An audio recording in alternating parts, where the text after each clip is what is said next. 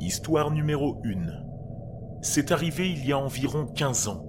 J'avais 21 ans et je vivais dans mon tout premier appartement. C'était une petite garçonnière dans un quartier malfamé.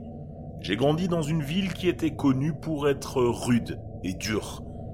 Je savais comment me comporter et j'ai appris très jeune à garder la tête basse et à ne pas chercher les ennuis. Mon immeuble était situé derrière un bar. Beaucoup des clients du bar se tenaient dehors pour fumer. Quand ils fumaient dehors, ils regardaient mon appartement. La plupart des gens qui fumaient dehors restaient entre eux. Quelques-uns hochaient la tête et disaient bonjour si je les croisais. Jamais de problème, jusqu'à un soir. Un soir, je suis rentré du travail. Je suis passé devant le bar et j'ai vu cet homme extrêmement grand qui fumait seul dehors. En passant, il m'a regardé fixement. Je lui ai fait un léger signe de tête, mais il ne m'a pas reconnu. Il a juste continué à me fixer. Cela m'a mis mal à l'aise, mais je n'y ai pas prêté attention. Environ une heure plus tard, j'ai entendu frapper à ma porte. C'était étrange car il faut sonner pour faire rentrer les gens dans l'immeuble. L'immeuble ne comptait que huit logements, et je ne connaissais pas vraiment mes voisins. Je me suis figé parce que je n'avais pas vraiment envie de parler à qui que ce soit. Mais on a continué à frapper. J'ai fini par crier Qui est-ce? Mais il n'y a pas eu de réponse. J'ai crié de nouveau Qui est là? Et la voix a répondu C'est Tom. Euh, je ne connaissais pas de Tom, alors j'ai crié Je connais pas de Tom. Vous avez dû vous tromper d'appartement. La voix m'a répondu Vous ne me connaissez peut-être pas, mais moi, je vous connais. Ouvrez qu'on puisse en parler. Je suis allé en direction du Judas, et c'était le grand type du bar. J'ai dit à voix haute Dégage ou j'appelle les flics J'ai entendu ses pas s'éloigner et la porte du bâtiment s'ouvrir, puis se refermer. Il était parti. Ou du moins, je le pensais. Quelques minutes plus tard, j'ai jeté un coup d'œil par la fenêtre, et il était debout, dans le parking. Il avait l'air de se parler à lui-même.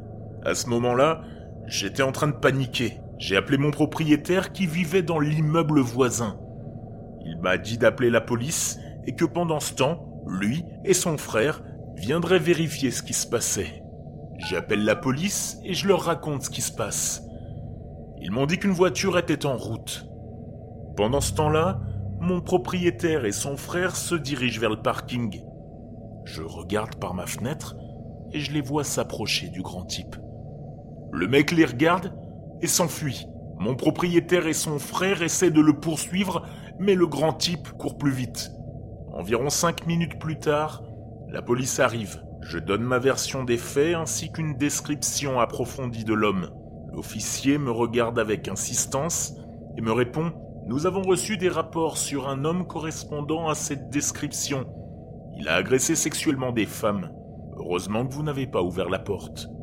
Quelques jours plus tard, je reçois un appel de l'officier. Il m'a dit que durant leur enquête, ils avaient interrogé le propriétaire du bar. Lui, il avait appelé la police quand le grand type est réapparu quelques jours plus tard.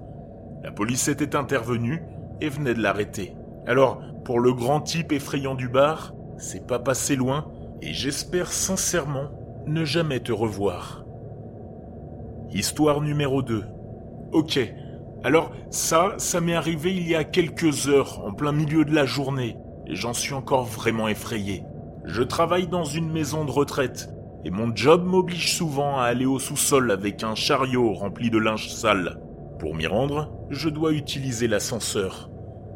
Et j'ai déjà fait cela des milliers de fois, et je n'ai jamais rien vu ou entendu quelque chose d'inhabituel.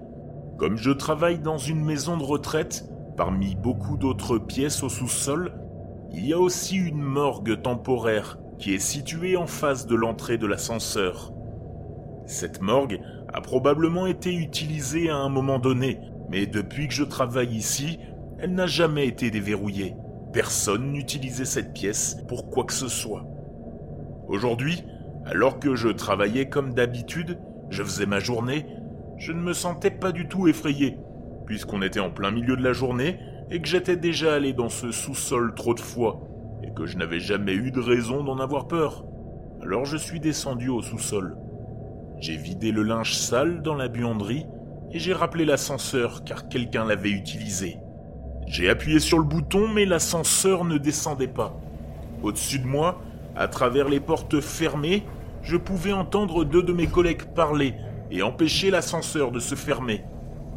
L'espace dans l'ascenseur est très acoustique et vous pouvez facilement entendre les personnes qui s'y trouvent du sous-sol jusqu'au troisième étage. À ce stade, je commençais à m'énerver un peu, car c'était une journée particulièrement chargée et je n'avais pas de temps à perdre.